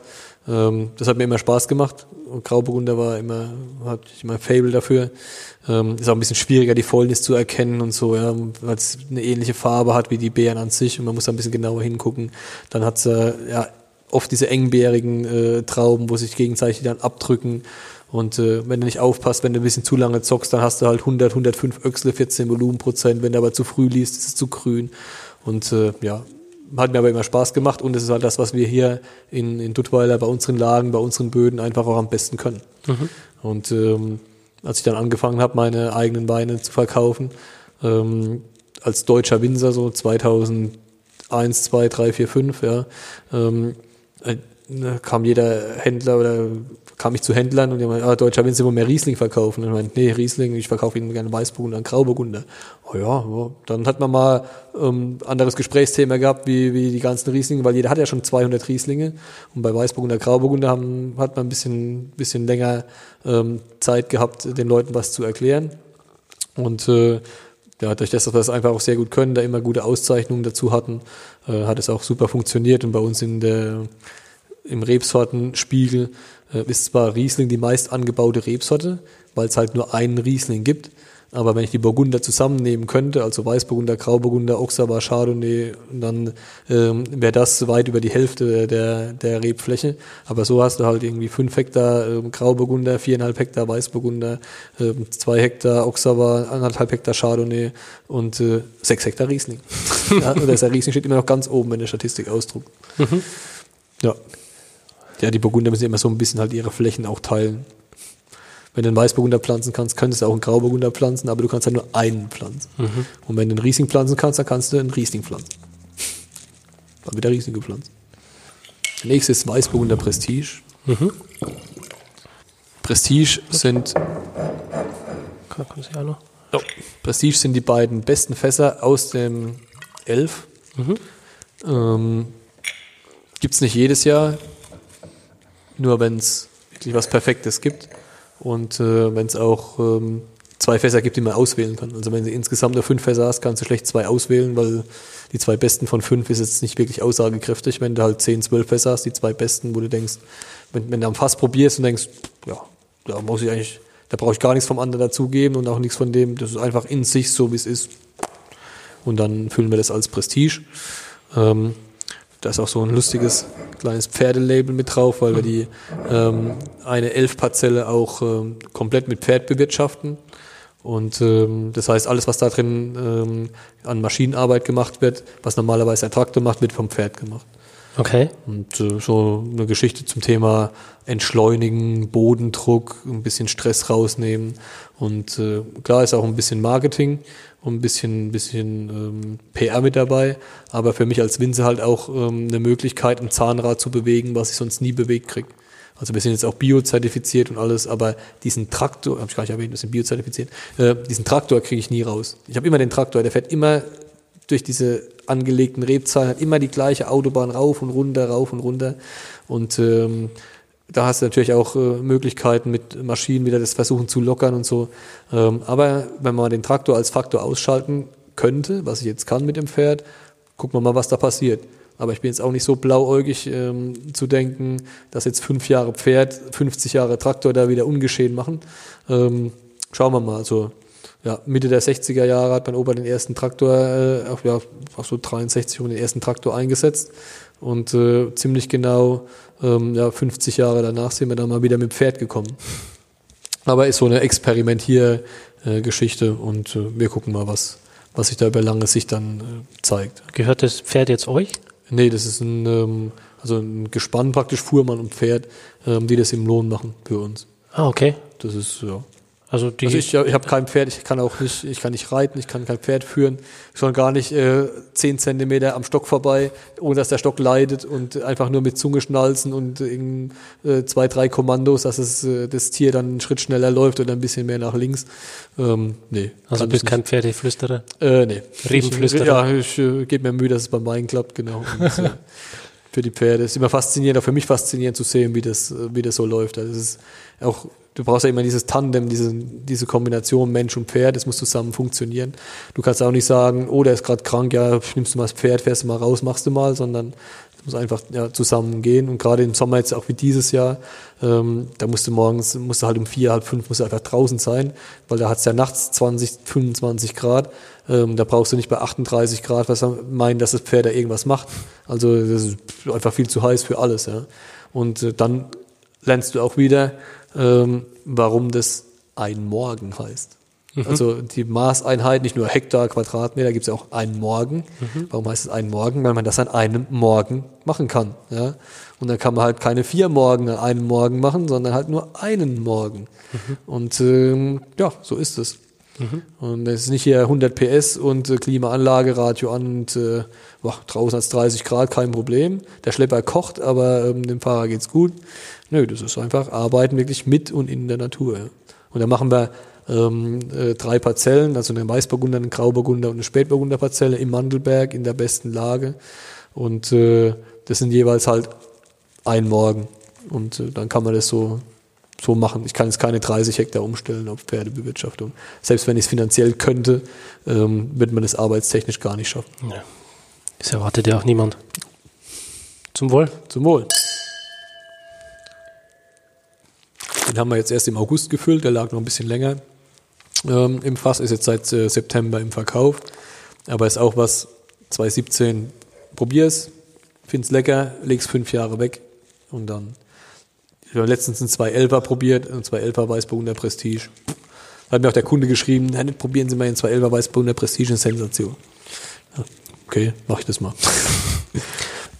Das ist ein sehr guter Wein. Sehr mm, wirklich stimmig, gut in der Balance, sehr harmonisch.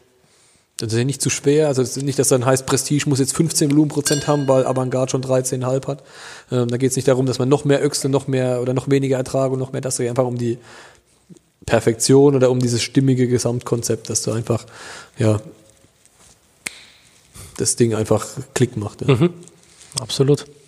Und äh, du hast ja vorhin erzählt, ihr seid jetzt Bio. ja das ist schon so, so etabliert, dass ich darüber gar nicht mehr erzähle eigentlich.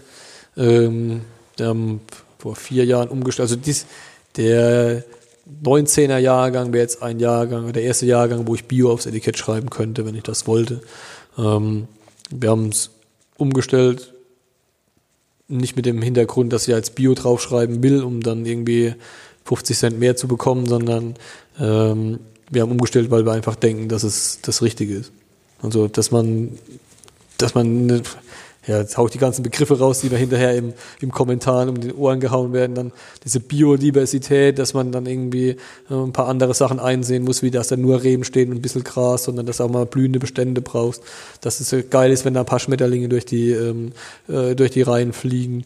Ähm, wenn du da nicht, äh, äh also Unkraut spritzen wir seit sieben Jahren nicht mehr oder so, Düngen tun wir seit über zehn Jahren nicht mehr mineralisch, nur eigenen Kompost. Aus dem Pferdemist praktisch, aus den Trestern kompostieren wir ähm, auf unserem eigenen Kompostplatz ähm, die Sachen für ein Jahr und bringen es dann ein Jahr später erst in den Weinberg, wenn es auch wirklich einen Mehrwert und einen Nährwert hat, dann aber auch nicht äh, Zentimeter dick, sondern relativ oder sehr homöopathisch ähm, und es funktioniert. Ähm, ist natürlich auch, gibt auch schwierige Jahre, ähm, wie 2016, wenn es viel regnet, ähm, hast du echt ein Problem. Ähm, und trotzdem ist es, denke ich, der, der richtige Weg, um nachhaltig was zu machen, um äh, auch in die nächste Generation was übergeben zu können. Und äh, also wenn wir es vorhin gerade von äh, viel oder viel vorhin gerade von Familienbetrieb und ähm, wie das so ist, wenn man dann nach Hause kommt, äh, äh, hat hatten, ähm, dann war so kein Unkraut spritzen, also keine Herbizide hier, Roundup und das böse Glyphosat und so. Das war eigentlich sofort, das wollte ich gar nicht mehr machen. Ähm, aber das ging bei den Alten nicht so schnell raus. Und dann hat man erstmal an anderen Stellschrauben gedreht und äh, dann auch mit der Pferdebewirtschaftung ähm, haben wir dann, da haben wir sofort Bio gemacht praktisch, obwohl wir auch gar nicht zertifiziert waren. Und da hat man dann mal gesehen, dass das Gras nicht in den Himmel wächst, dass irgendwann auch mal Ende ist, ja, und äh, dass man auch, wenn man ähm, eine gute Unterstockbearbeitung macht und mal wieder eine Hacke in die Hand nimmt, ähm, das auch ganz gut in den Griff bekommt. Und äh, ja, dann haben wir das äh, ja erst dann praktisch 2014, ja 2011 die Pferdebewirtschaftung, genau, und dann 2014 ähm, vor fünf Jahren, ja 2014, vor 2013, 2014 ähm, umgestellt und dass wir auch kein, kein ähm, Herbizid mehr eingesetzt haben. Das sind ja sechs Jahre dann, oder dieses Jahr das sechste Jahr.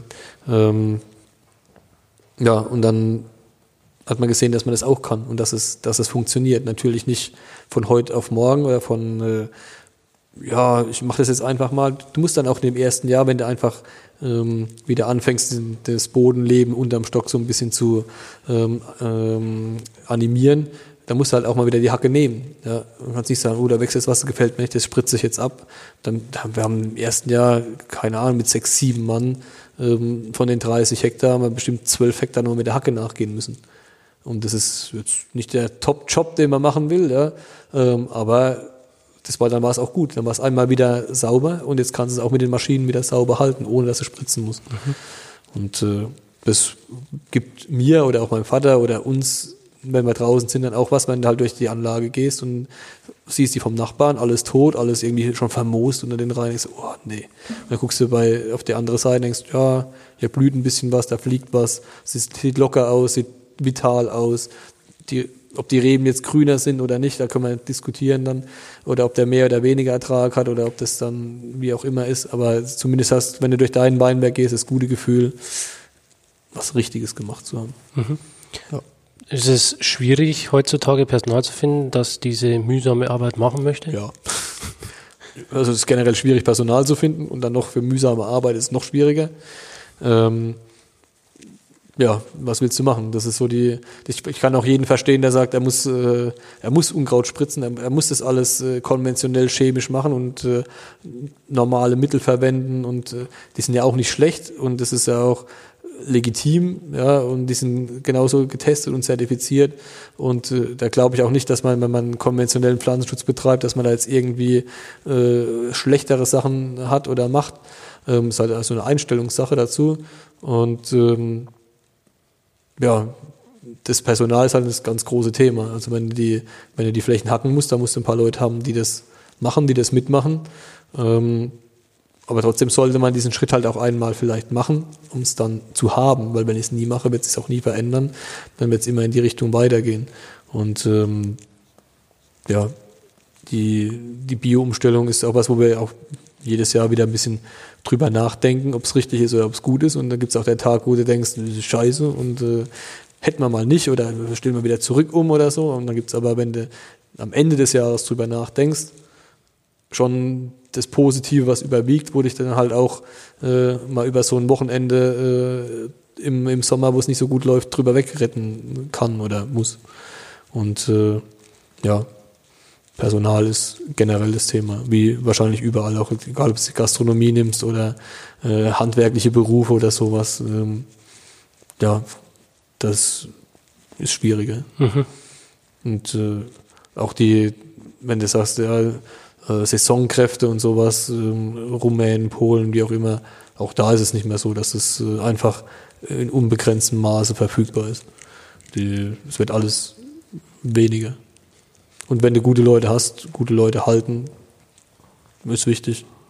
Ähm, ja, wir machen jetzt viel mit, mit internationalen Praktikanten, ähm, die auch schon eine Weinbauausbildung haben. Das funktioniert auch ganz gut. Ja, schauen wir mal, wie es da generell weitergeht, weil die Betriebe ja auch, die großen Betriebe eher größer werden, aber es nicht unbedingt mehr Leute gibt. Mhm. Und äh, ja, gucken, wie die Entwicklung weitergeht. Okay, und äh, ich bin gespannt, wie es mit dem Wein weitergeht. Ja, jetzt kommen noch zwei Rotweine. Bist du bereit für Rotwein? Absolut. Ich, frage, ich warte schon den ganzen Tag auf die Frage. Hast du keinen Rotwein probieren dürfen heute? Äh, wir sind nicht dazugekommen. Wir haben gesagt, wir machen Teil 2 dann. Ach so. Mit Rotwein. See you again. Jetzt habe ich es rausgehauen im Podcast. Eigentlich wollte es eine Überraschung sein. Muss ich rausschneiden. Kein Problem. Hast um, du auch machen können. Mist, ich habe zwei Auftritte gekriegt, wenn ich jetzt keinen Rotwein gezeigt hätte. Wir können ja noch einen äh, Sekt-Podcast machen. Ne, wir haben jetzt ja praktisch jetzt haben wir einen Burgunder-Podcast und dann können wir noch mal mehr so einen Sauvignon Riesling Scheurebe-Podcast machen. Oder so. Ja. weil außer den Glaube, Liebe, Hoffnung, den wir so als Opener gehabt haben, weil mhm. wir den, äh, weil es ja dein, dein äh, Zugangspunkt zu uns war, habe ich jetzt eigentlich nur Burgunder vorgestellt von Pinot X und äh, ja, Elf, Hansen, Weißburgunder, jetzt der Paranoia und äh, dann nochmal ein Spätburgunder gleich. Mhm. Also sind wir erstmal hier beim Paranoia. Ähm, das ist die gleiche Idee wie beim Glaube, Liebe, Hoffnung. Auf dem Vorderetikett nicht erzählen, was es ist, um keine Schubladen aufzumachen. Ähm, die Leute probieren lassen. Wenn sie es gut finden, dann kann man sagen, guck mal, es ist Spätburgunder. Wobei wir da auf dem Rückenetikett Pinot Noir geschrieben haben, das ist einfach halt nicht Spätburgunder, halbtrocken, hellrot, mag ich nicht. Oder ja, Spätburgunder, super Rebsorte für alle, die im Weinthema sind.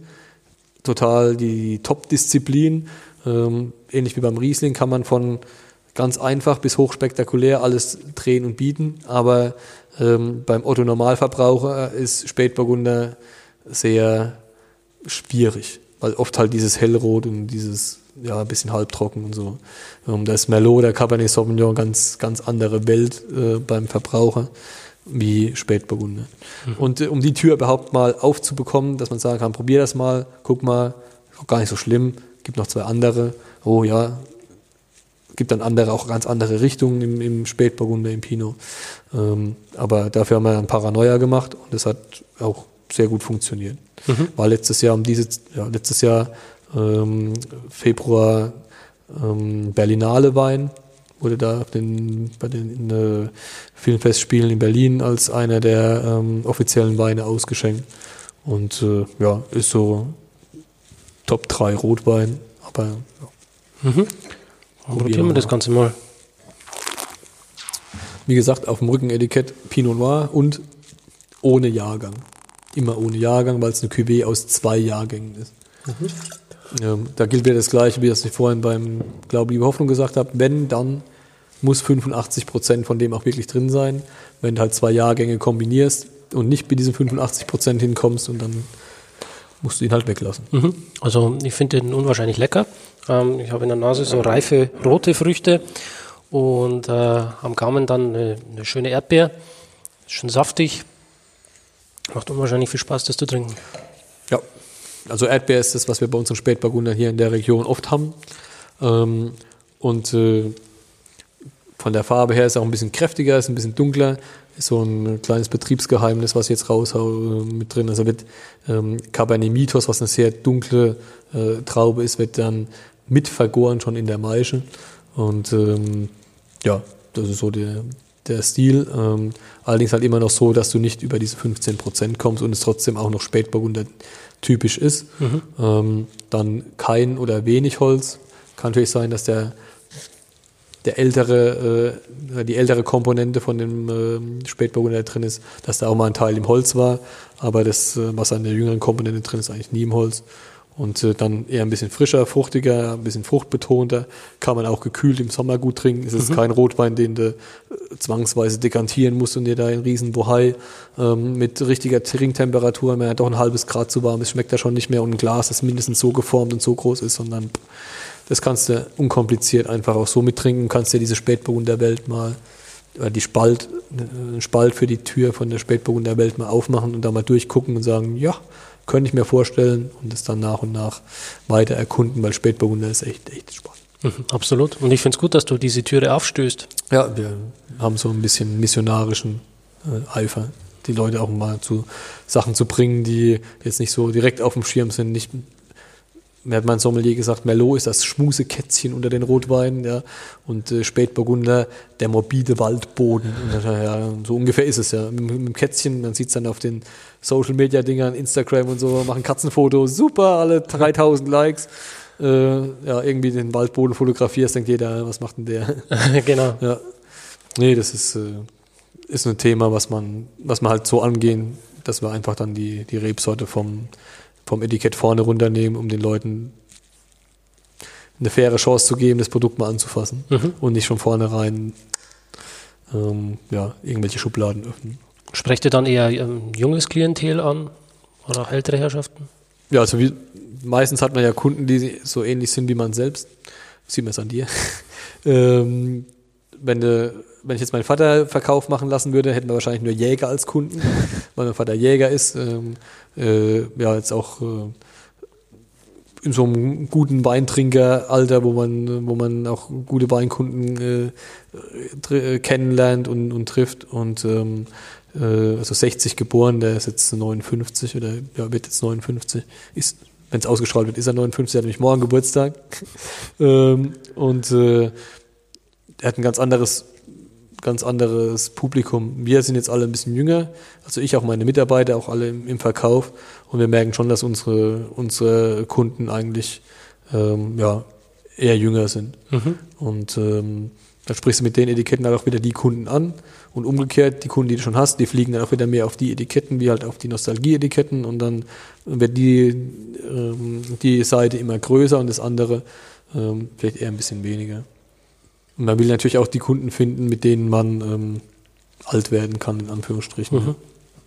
Aber gerne nehmen wir auch alle anderen Kunden. Also wenn Sie jetzt zuhören, ein bisschen älter sind, kommen Sie gerne vorbei, auch wenn Sie mhm. über 70 sind, ist kein Problem. Ähm, wir haben auch, äh, ja, auch Ihnen wird, neue, wird äh, Glaube, Liebe, Hoffnung und Paranoia gefallen, bin ich mir sicher. Bestimmt. Ja, gerade bei den Podcast-Zuhörern sind ja doch auch immer ein paar ältere Menschen mit dabei, die einfach einen äh, Podcast zu schätzen wissen. Ja. Und so hoffentlich auch deine Weine.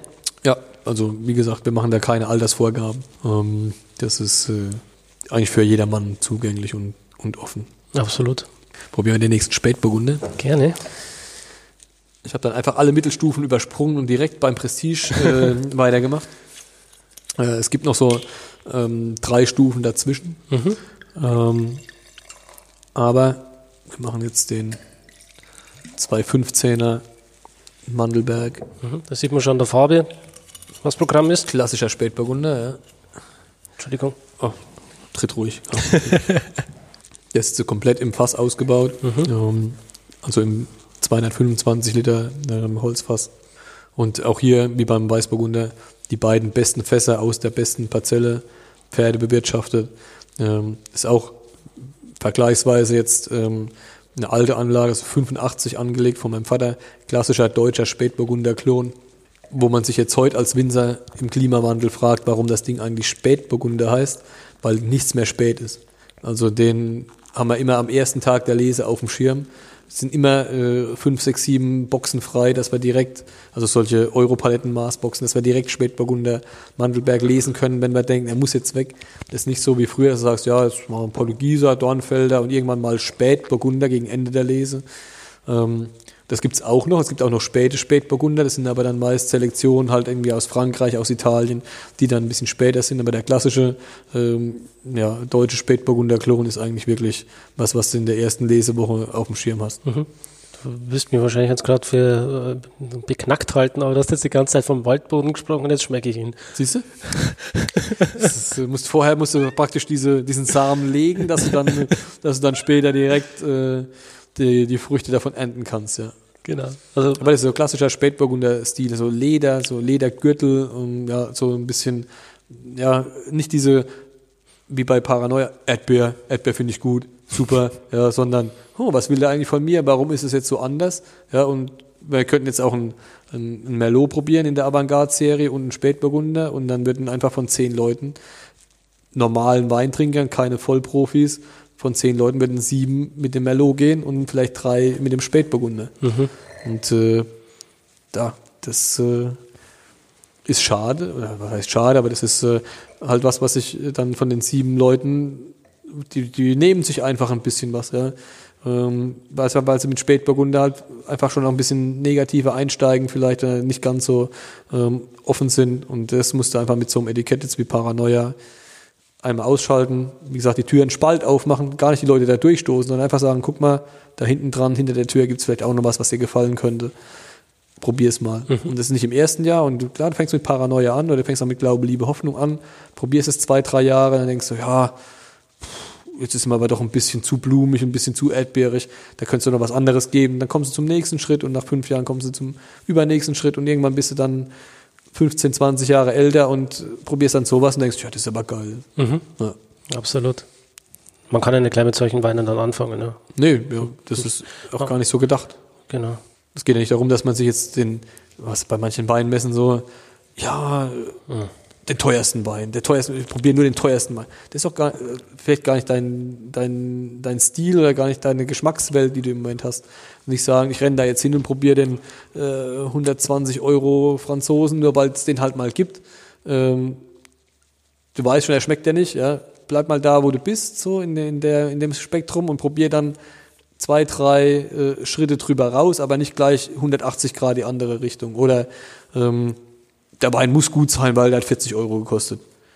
Wenn es nicht deine Geschmackswelt ist, macht es keinen Sinn. Mhm. Dann freue ich doch, dass dir der 6,50 Euro gut schmeckt. Mhm. Und dann, ja, vielleicht für Sonntags mal den 8 Euro probieren, sagen, ja, für Sonntags ganz gut, aber äh, für Freitagabend, wenn die Jungs kommen oder wenn Party ist, dann bleiben wir doch mal bei dem, weil da hole ich einfach viel mehr Leute damit ab. Viel, doch beim, beim Pinot X, wo wir vorhin waren, das ist äh, einer, oder das ist der meistverkaufte Wein bei uns im Weingut, weil er einfach viele Leute abholt.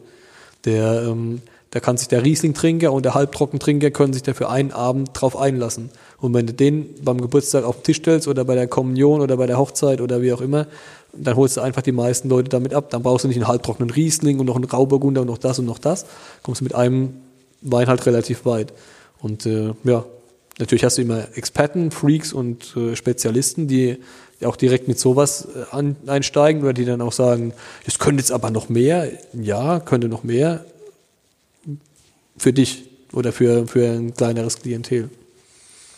Und äh, wir versuchen auch Wein, wie gesagt, für jeden normalen ähm, Einsteiger und jeder, der sich ein bisschen damit beschäftigen will oder nicht mal beschäftigen will, der einfach Spaß dran hat, den wollen wir abholen, dem wollen wir die, die Chance geben, unkompliziert ein gutes Glas Wein zu trinken. Ja. Gibt es vielleicht ähm, noch eine Frage? Ähm, Gibt es so eine klare Handschrift oder eine Philosophie, die sich durch alle eure Weine durchzieht? Ähm, ich würde jetzt sagen, äh, nein, und trotzdem ist es so. Also es gibt natürlich meine Handschrift, die sich da durchzieht. Ähm, das ist äh, am Endeffekt entscheidet halt ich, was gefüllt wird. Und äh, klar höre ich mir vorher alles an und dann darf der Vater mitprobieren, meine Frau, Mitarbeiter, jeder gibt seinen Senf dazu und sagt ja so und anders. Aber am Schluss entscheiden muss es dann ich. Und ähm, dann haben wir auch vor ein paar Wochen ähm, einen Kunden da gehabt, der so verschiedene Hausweine macht und so. Und ja, ich kann auch alle deine Hausweine machen. Nee, Christian, das, das ist einfach, das ist eine super Handschrift, aber das ist für die zwei reicht, die anderen müssen andere machen. Das war einfach ein bisschen mehr äh, Spielraum. Ich empfinde es persönlich vielleicht gar nicht so, aber klar, wenn du wieder dann äh, zehn Rieslinge nebeneinander stehen hast und dann zwei von jedem Winzer und dann kannst du es schon rausfinden und sagen, okay, die zwei sind von Winzer A, die sind von Winzer B und äh, das ist so einfach. Jeder hat so sein, sein Gusto, das er da mit einfließen lässt. Uh, unabhängig davon, dass wir jetzt von, von Lagen und von Böden reden, die halt hier alle auch nochmal ein Geschmacksding vorgeben, aber wenn du jetzt den gleichen Most ähm, vom gleichen Weinberg am gleichen Tag gelesen an fünf Winzer gibst und dann kommen da auch fünf unterschiedliche Weine raus. Mhm. Weil was mache ich wann, wie mache ich's, Holzfass, nicht Holzfass, lange auf der Hefe, nicht so lange auf der Hefe, mehr Restzucker, weniger Restzucker und äh, so wird sich das dann plus minus auch durch verschiedene Rebsorten bei dem, bei dem Winzer ähm, durchziehen. Und klar wirst du immer einen Gewürztraminer von einem Riesling unterscheiden können, aber trotzdem wirst du auch sagen können, ich glaube, die gehören so ein bisschen in die Ecke und das gehört auch wieder zusammen. Mhm. Gibt es äh, in der Zukunft äh, Projekte, auf die sich deine Kunden freuen können? Hast du da noch Ideen, Visionen? Äh, natürlich, aber die werde ich jetzt nicht raushauen. ähm, nee, es gibt schon immer so ein paar neue Geschichten, die man ähm, im, im Kopf hat, aber wir sind auch nicht die, die das dann ähm, rausposaunen und dann wird es hinterher nichts, sondern ähm, wir arbeiten daran, dass es was wird und wenn es dann fast da ist und dann, äh, dann geben wir es raus, dann sieht man es an, teaser das meistens so auf meiner Facebook-Seite an und sage hier, äh, neue Etiketten werfen ihre Schatten voraus und so und dann äh, weiß man, dass es was Neues geben wird. Und äh, die letzte Geschichte, die wir gemacht haben, äh, die letzten paar Jahre haben wir relativ viel Neues gemacht. Die letzte Geschichte, die wir gemacht haben, war die Irgendwas-Linie. Also die Weine heißen wirklich irgendwas mit L, irgendwas mit B, irgendwas mit R. Kunden denken ab und zu, der hat vergessen, wie sein eigener Wein heißt. Ja? Äh, irgendwas mit B, keine Ahnung, vergessen, wie er heißt. Nee, das heißt wirklich so, weil ähm, das ist einfach das ist eine Restsüße-Linie mit, äh, mit äh, wirklich schmeckbarer Restsüße. Und äh, viele Kunden fragen halt, hast du auch irgendwas Liebliches? Und dann haben wir halt irgendwas Liebliches gemacht. Da ging es nicht darum, dass es jetzt ein, ein, Riesling sein muss oder ein Weißburgunder, sondern halt auch wieder eine Cuvée, ähm, restsüß. Und äh, das, wenn das das eine Extrem ist, sagen wir auf der Weinkarte, dieses wirklich Restsüße, und dann haben wir auf der anderen Seite ähm, jetzt auch drei Sekte gemacht, ähm, hier mit der örtlichen Sektmanufaktur, ähm, mit Champagnerhefe vergoren, ohne Schwefel ausgebaut, viel breiter, andere Stilistik, was dann wirklich ganz weit auf der anderen Seite ist, auch anders ist als die normalen Sekte. Und äh, sowas experimentieren wir dann auch. Dann gibt's noch den Evil Twin, den Orange Wein, der also ich sage immer Weißwein, Rotwein, Rosé, dann lange, lange gar nichts und irgendwann da dann Orangewein. Sie dürfen nicht denken, wenn mir Wein schmeckt, schmeckt mir auch Orangewein. Das ist eine ganz andere Geschichte. Aber auch sowas probiert man als Winzer ähm, im Keller, was wird da raus? Und dann äh, denkt man, ja, ist eigentlich zu geil, um das jetzt irgendwo im riesen Cuvée verschwinden zu lassen. Füll das mal ab und dann gibt's halt von sowas auch mal 300, 500 Flaschen. Ähm, und äh, nicht alles wird ein Glaube, Liebe, Hoffnung. Man sagt, ja, das ist nach zwei Jahren ist der Top, Top 3 in der Verkaufscharts. Aber es gibt immer wieder neue Projekte, die auch im kleinen Stil dann äh, weitergeführt werden. Ja. Was hältst du so von Orange Wein? Trinkst du das privat auch? Ja, ja aber ähm, eine Flasche, sechs, sieben Leute, zu dem Essen, zu der Vorspeise, so viel wie beim Eiswein eingeschenkt, probiert, getrunken, nächster Gang, danke, passt ich mache mir keine Flasche vom Fernsehen auf und trinke die mit meiner Frau oder äh, wenn die Jungs zum Fußball kommen, erstmal eine Flasche Orange Wein. Nee. Dafür ist er auch nicht da. Dafür ist er auch nicht da, genau. Wir machen den Evil Twin, haben jetzt ähm, zwei Jahre gemacht, also zwei Jahrgänge gefüllt. Der dritte liegt jetzt wieder im Fass, immer praktisch der 14er, der 16er, jetzt der 18er. Und ähm, die 600 Flaschen, die es da gibt, da brauchen wir auch zwei Jahre, bis es verkauft ist. Wie bist du auf den Namen gekommen? Böser Zwilling. Ja, weil es einfach, das ist, da ist auch kein Net-Logo drauf auf der Flasche und auch auf den extra weiße Kartons genommen und so, dass es einfach keine allzu große Verbindung zu den normalen Nettweinen gibt, ähm, weil es halt einfach nicht dazu passt. Es ist so einfach der, das, das schwarze Schaf, der, der äh, verstoßene Sohn, der, keine Ahnung, halt der böse Zwilling, der auch schon von uns ist und dazugehört, aber halt ganz anders ist, wie wenn du sagst, hast du eine Handschrift, ja, hier habe ich eine Handschrift, aber das fällt dann da einfach komplett raus. Okay. Und äh, trotzdem probierst du sowas und jetzt so auch so am Foren-Ding wäre mal ein Thema. Jetzt haben wir seit äh, zwei Jahren haben wir einen Steinfass, einen Granitsteinblock, in dem wir Wein vergären. Ist auch eine spannende Geschichte, gibt's aber auch, es gehen 948 Liter rein. Ähm, dann kommt so 1000 Flaschen raus am Ende des Jahres. Ähm, ja, das ist auch ein neues Projekt, was da ist, aber halt nicht diesen, ähm, diesem Verbreitung bekommen kann, wie es ein Glaube, Liebe, Hoffnung oder vielleicht auch ein Paranoia dann hat. Aha. Und äh, so werden manche Sachen halt mehr wahrgenommen, andere weniger. Granitfass ist auch extrem geil. Ja, also, ist auch total spezial. Ja. Und ähm, alles, das wie wieder mit den Pferdegeschichten, das ist wieder so ein, so ein Zahnrad, das man bewegen kann, ohne halt, ähm, oder was man im Großen und Ganzen sonst nicht verändert kriegt. Klar kann ich sieben, acht, neun, zehn verschiedene Tonnellerien, Holzer, Toastings, Fässer nehmen, ähm, aber so im Stein war ganz, war ganz spannend für uns, ja. Und äh, auch am Foren oder sowas wäre mal ein Thema. Jetzt haben wir ja ein bisschen mehr Platz, können mit dem Bagger schön ein Loch draußen auf der Wiese, mal einen reinlegen. Ja, so ein paar Ideen haben wir schon noch, aber man muss halt auch alles wieder, wie vorhin gesagt, an den 365 Tagen umgesetzt bekommen. Mhm. Und äh, das Personal haben, das dann halt auch so Sachen wieder mitmacht, weil das alles auch wieder nochmal ein neues Thema ist. Es ist nicht, ja, der Stahltank ist halt 1000 Liter größer, sondern es ist ein eigenes, eigenes Fass, ein eigen, also beim Stahl, beim Steinfass, eigenes Fass, eigenes Thema, wie, wie, wie gehen wir das an? Ähm, wenn du da reingucken willst, wenn du das Fass sauber machen willst, musst du einen Stapler holen, um den Deckel zu heben. Nicht sagen, ja, putz mal Fass, sondern äh, wenn der Deckel runterfällt, sind 250 Kilo, wenn das Ding gebrochen ist, dann fehlt die Hälfte von deinem Block. Ja?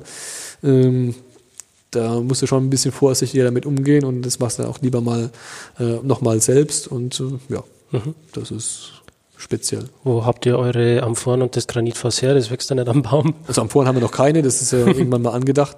Ähm, das Granitfass ähm, haben wir von den ähm, äh, Natursteinjungs, also die, die das ähm, vertreiben und äh, ja, das ist ein Steinbruch in, in oder bei Deckendorf.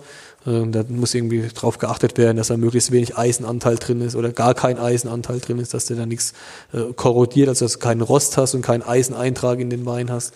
Und äh, ja, das ist was eine spezielle Nische. Es gibt wohl auch Winzer, die, die sich da irgendwie vier, fünf, sechs hinstellen davon. Für uns ist es einfach so ein spezielles Gimmick. Und da haben wir ähm, von dem Grauburgunder Hansen, den wir vorhin probiert haben, eine Special Edition gemacht, 2016, 2017, jetzt 2018, wo wir einfach einen Teil aus der Parzelle im Steinfass vergären. Mhm. Den Rest im Stahltank, äh, im, im Holzfass und ähm, ja, den dann im Steinfass. Das fügt wahrscheinlich dann so eine mineralische Komponente noch hinzu, oder? Ja, also im ersten Jahr war es brutal extrem, das war wirklich ähm, voll laut und im zweiten Jahr war, wenn man es wusste, was man braucht, auch noch dritten Jahr finde ich es jetzt fast noch ein bisschen zäher. Mal gucken, ob sie es auch wirklich ob es halt abnutzt ja, oder nicht. Jetzt keine größere Erfahrung. Aber im ersten Jahr war es wirklich so, wie wenn du, ähm, wie wenn du so einen betonierten Hof hast ja, und den im Sommer abspritzt äh, und es dampft dann zu hoch oder nasser Regen, äh, Regen ist immer nass, aber ähm, Regen praktisch auf so einen heißen Betonboden fällt und das, dieser Dampf, dieses kalkige, das war da extremst drin. Und äh, jetzt im 17er ist es deutlich moderater und im 18er fand ich also in der Blindverkostung hätten jetzt die wenigsten dann auf was Spezielles gedacht, naja, das ist Stahltank. Schauen wir mal, was passiert. Also hat er noch ein bisschen. Ist halt ein mineralischer Wein. Ja, ja.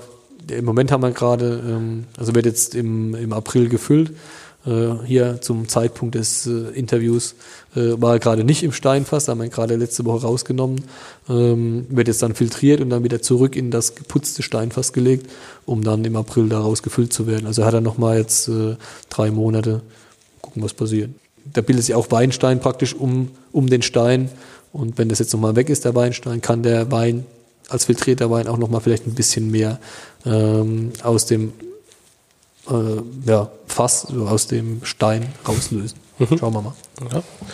Gut, ähm, die Weine sind wir soweit durch, oder? Ja, die, also wir haben noch ein paar mehr, wir haben so 40 Weine, also wir könnten, könnten was holen. Also Folge 3 und 4 können wir auch noch machen. Wenn wir dann nach der Burgunder-Folge noch eine Aroma-Folge machen, können wir noch mal eine Sektfolge und so machen. Kannst du ein paar Mal vorbeikommen. Gerne. Ähm, aber für heute sind wir, glaube ich, ja. soweit. Du hast bestimmt auch einen langen Tag gehabt, oder? Ja, aber das, also das fällt ja nicht unter Arbeit jetzt. Interviews fallen nicht unter Arbeit. Normalerweise bist du morgens so um, um sieben, Viertel nach sieben, schulpflichtige Kinder und so. Ne? Äh, da klingelt um kurz vor sechs klingelt der Wecker, um sieben geht's jetzt zum Bus. Also bin ich um sieben eigentlich unten im Keller, um halb acht geht's offiziell los. Und dann abends, wie vorhin gesagt, bis sauber ist, bis fertig ist, ähm, ist auch wieder halb sieben. Und äh, gerade jetzt halt im, im Keller. Dann gibt's wieder zwischendrin, so Dezember ist so wieder ein bisschen ruhiger. Ähm, Januar ist halt wieder, es wird gefüllt, es muss gefüllt werden und du musst dann immer wieder machen, bis es, bis es fertig ist. Ähm, und wenn du den Tag anfängst, musst du ihn auch zu Ende bringen. Du kannst nicht sagen, ja, um fünf, ich habe keine Lust mehr. Wenn der, wenn der Kram noch äh, benutzt und, und, und dreckig und klebrig ist, und dann musst du es halt sauber machen. Und dann ähm, kannst du nicht sagen, ja, äh, die 30 Fässer, ich mache mal 10 sauber, die anderen 10 mache ich morgen, dann ist es gammelig, das geht nicht. Mhm. Ähm, und dann wird es irgendwann im März theoretisch auch nochmal ruhiger, aber dann geht ja dann die ganze Präsentationsphase los von den neu gefüllten Weinen, sei es jetzt Pro-Wein, Hausmessen, Weinmessen an sich. Ähm, und irgendwann fängt es dann im Weinberg wieder an zu wachsen im April und dann gibt er die Natur den Takt vor. Dann kannst du gar nichts mehr planen. Also dann äh, kannst du auch nicht sagen, ich ziehe heute keine Fässer ab, ich will heute keine sauber machen. Ja, ähm, ich mache das alles morgen, wenn es draußen wächst und dann wächst Und dann bist du nicht dabei und dann wächst es aber trotzdem. Mhm. Egal ob Sonntag ist, Feiertag, Brückentag. Und äh, dann hast du zehn Jungs da, um was zu machen. Und dann wächst es vielleicht nicht mehr, weil die Eisheiligen kommen. Dann ist wieder zwei Wochen Stillstand, dann denkst du, super, Hofkehren, Auto putzen, haben wir jetzt alles gemacht, was machen wir dann jetzt noch? Und dann musst du irgendwann wieder weiter wachsen und dann, ja, mhm. gibt dir die Natur einfach deinen, deinen Rhythmus vor. Aber es macht Spaß und das ist das, was Spaß macht. Es ist nicht, dass du mit Schema F da durchkommst und sagst, ja, von from 9 till 5 und 30 Tage Urlaub, sondern äh, da draußen ist jemand, der, der dir das von oben vorgibt. Ja. Hashtag Traumberuf Winzer. Ja, aber Berufung Winzer. Also das, da weiß man wieder, warum der, das Wort Beruf auch von Berufung kommt. Da kannst du nicht sagen, boah, der Computer im Arbeitsamt hat gesagt, ich wäre jetzt mal Winzer oder äh, ich habe da die Fernsehserie gesehen, ich habe einen netten Podcast gehört, ich werde jetzt mal Winzer. Äh, wenn du die Idee hast, frag mal einen Winzer, ob du mal zwei Wochen mitmachen kannst, aber nicht zwei Wochen übers Jahr verteilt, sondern zwei Wochen am Stück und am nächsten Tag wieder um sieben aufstehen und am nächsten Tag wieder um sieben aufstehen. Und heute hat es 30 Grad und morgen hat es Gewitterregen. Übermorgen schleppe ich pro Fuß äh, fünf Kilo extra Matsch mit mir rum und trotzdem muss ich wieder raus. Und äh, ja, es gibt eine Fußball-Weltmeisterschaft und äh, keine Ahnung.